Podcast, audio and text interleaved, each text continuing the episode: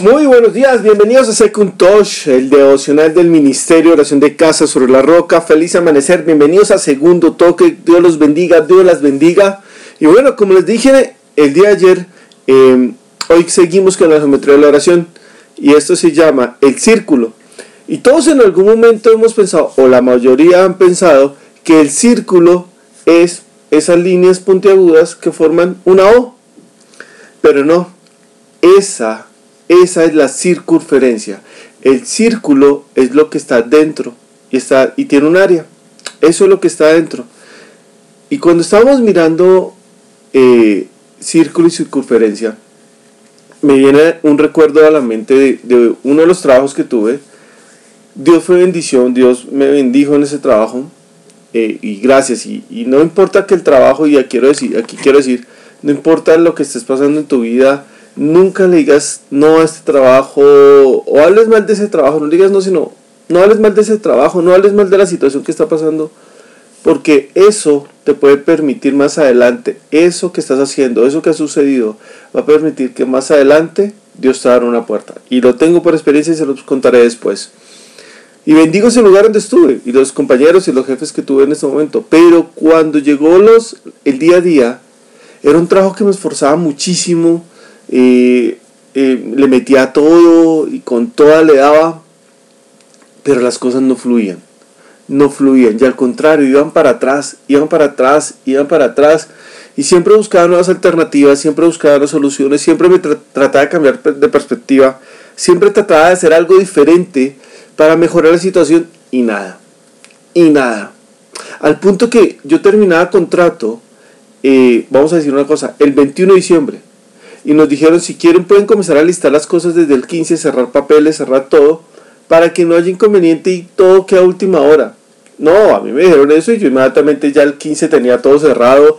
Cerré, Enrique, pero si cierras cuentas con casa cerrada, no, yo cierro cuentas, yo veo cómo hago. Y yo ya el 16 quería irme de esa oficina. Pero lo que pasaba es que yo no puse ese lugar de trabajo, yo no lo puse en bendición. Yo no lo puse en bendición, no lo puse en oración. Primera Tesalonicenses 5, 16, 18. Estén siempre alegres, oren sin cesar. Den gracias a Dios en toda situación, porque esta es su voluntad para ustedes en Cristo Jesús. Y yo me daba cuenta que yo oraba por ese trabajo, oraba, bendecía a los jefes, pero la verdad, la verdad, yo ese trabajo lo dejé por fuera de mi circunferencia. Lo dejé por fuera de mi círculo, de esa área donde debería estar todo metido. Y es que la circunferencia, esa rayita que parece una O, es la oración.